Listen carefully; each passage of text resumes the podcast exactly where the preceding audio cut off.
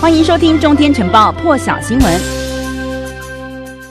来关注到这一起事件哦，副总统赖清德呢，这一回是担任了特使，率团呢前往洪都拉斯，要参加这个卡斯楚的就职典礼。那么他是过境了洛杉矶，停留了二十四个小时，接着呢再搭专机六小时，飞行时间六个小时哦。之后呢，终于在台北时间二十七号抵达了洪都拉斯，也和这个卡斯楚来会面了。那么这个赖清德呢，也转达了蔡英文总统希望双方加强合作，还有卡斯楚呢，则是希望未来可以继续维持双方的邦谊。那么呢，在这个赖清德抵达的时候啊，驻洪国大使啦，还有洪都拉斯外交部都有派人迎接之外呢，洪都拉斯的副总统李维拉，还有外交部的次长也亲自到机场来迎接了。另外一个最新画面要来看到的是哦，根据路透社的报道呢，赖清德呢原定是要率领他的特使团跟这卡斯楚呢举行一场双边会谈的，而且要捐赠一些防疫物资给洪都拉斯。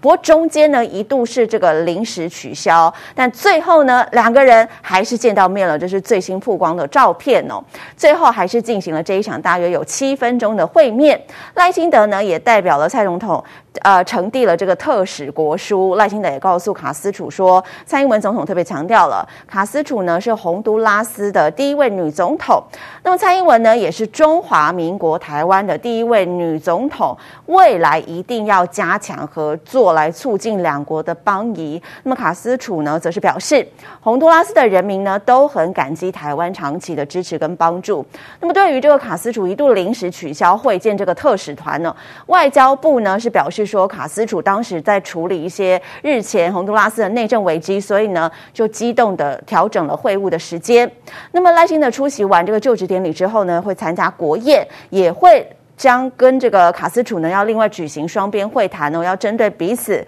共同关切的议题深入的交换意见。那么今天是卡斯楚的宣誓就职典礼哦，她成为了洪都拉斯首位的女总统。副总统赖清德呢，还有美国副总统贺锦丽都有出席这个典礼。那么卡斯楚呢，是在这个她的丈夫，也是洪都拉斯前总统哦，塞拉雅，还有他的子女陪伴之下呢。就职典礼在一场这个在一座露天的足球场来进行哦，现场支持者呢相当的兴奋。而另外呢，副总统贺锦丽稍早呢也在他的推特上头写到，美国跟洪都拉斯的关系相当的重要哦。他也提到呢，将会跟卡斯楚来会谈，要讨论深化彼此在多项议题上头的合作。而对于贺锦丽呢，今天出席这个卡斯楚的就职典礼，其实很值值得关注哦，因为呢，一般美国这一类的代表团呢。是只会派低阶官员来率领的，有出动到副总统层级呢，也显示出拜登是相当重视。根据路透社的报道呢，美国官员是希望跟卡斯楚来合作，共同遏制一些来自这个中美洲的非法移民，同时巩固台湾既有的国际支持。那么有学者就表示说呢，这个贺锦丽到访，形同是替这个卡斯楚打了一剂强心针。学者认为说呢，这个贺锦丽此行哦，让美国有机会针对移民以及维系洪都拉斯跟台湾之间邦谊等问题呢，采取符合美国利益的行动。另外一个国际间的话题要来看到，就是立陶宛总统瑙塞达，他呢开始呼吁各部会首长解决驻立陶宛台湾代表处名称的问题，降低立陶宛跟大陆之间的紧张局势。驻立陶台湾代表台湾代表处，我在去年十一月的时候呢，是在立陶宛首都揭牌成立了。那么北京当局呢，是以这个代表处名称使用了“台湾”一词，损害到了大陆国家主权的领土完整为由，持续对这个立陶宛外交还有在经贸上头强力的施压，要求欧洲企业将立陶宛呢从这个供应链当中排除。那么这个总统瑙塞达呢，最近在接受立陶宛国家广播电台访问时就表示说。对于这个立陶宛语、英语还有中文来说呢，台湾代表处这个名称的含义并不相同，所以至少呢，让我们来解决那些显而易见的事情。他也说，我认为呢，这是再自然不过的事了。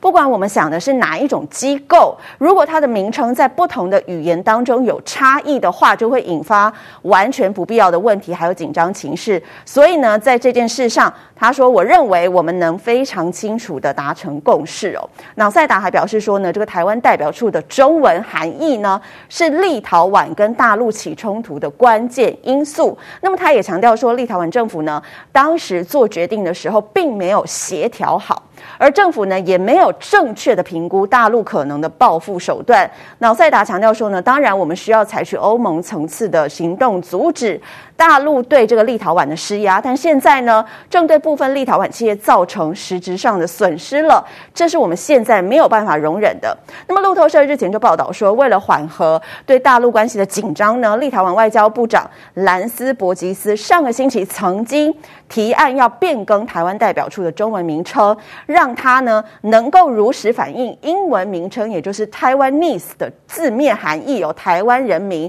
不过兰斯伯吉斯呢隔天就重申了，他没有变更台湾代表处名称的意图，还有计划，也强调说呢这件事他之前已经表达过了。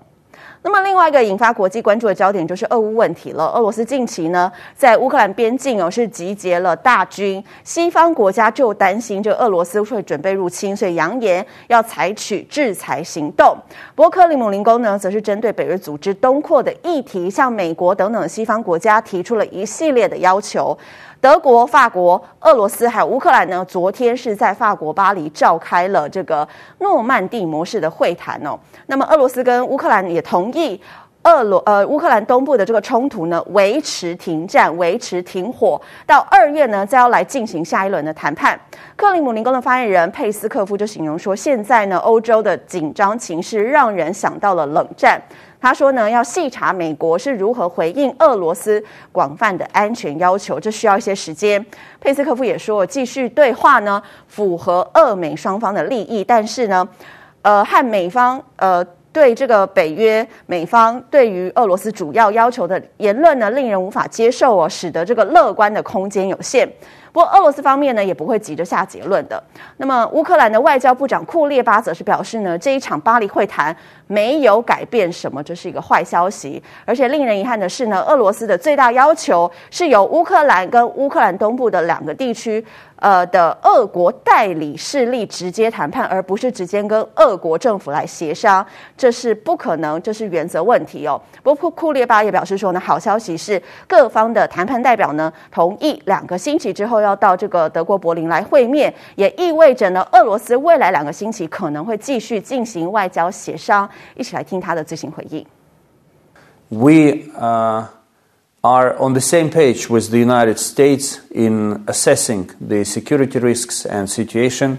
The difference between them and us is that uh, we are uh, focused on each and every scenario that we have to take into account because uh, Russia has uh, basically a quite sophisticated toolkit of uh, exerting pressure on Ukraine, while the United States uh, emphasizes specifically the uh, uh, potential of the military invasion into Ukraine. 好，那么在这一场这个呃德国、法国还有俄罗斯跟乌克兰的巴黎会谈当中呢，双方也同意了乌东地区无条件停火，而且两个星期之后呢，要在柏林进行新一轮的讨论。意味的是什么呢？俄罗斯至少会在未来两个星期不会入侵乌克兰。美国副国务卿雪曼则是指出呢，即将登场的北京冬奥可能会影响俄罗斯入侵乌克兰的时间，因为大陆国家主席习近平呢，应该不会乐见这两件事情同时发生。雪曼强调说呢，目前仍然不确定俄罗斯是否已经做出入侵乌克兰的决定，不过种种迹象显示，普丁在二月中之前都有动武的可能。日前呢，也有媒体披露说，大陆曾向俄罗斯来表示，希望俄罗斯呢在北京冬奥期间不要入侵乌克兰。不过，大陆外交部呢已经对此否认。而另一方面呢，俄罗斯的外长拉夫罗夫则是提到说，这个俄中全面战略伙伴的关系是二十一世纪中各国的典范。对此呢，大陆外交部也回应了，对两国关系的积极表态呢表示赞赏。一起来听。嗯，注意到了拉夫罗夫外长对两国关系做出的积极表态，这体现了中俄双方对发展两国关系的高度共识。中方对此表示赞赏。我想强调，中俄互信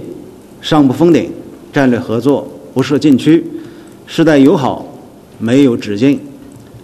两国将彼此视为外交优先方向，是基于各自长远发展做出的战略抉择。根本目的是造福两国和两国人民，维护世界和平稳定与国际公平正义。中俄关系是真正意义上新型大国关系的典范。对于非友即敌的冷战思维和基于一己私利拼凑起来的各种所谓同盟和小圈子，中俄不感兴趣，更不屑仿效。任何妖魔化和挑衅滋事的企图，都注定失败。更多精彩国际大事，请上中天 YT 收看完整版。也别忘了订阅、按赞、加分享哦。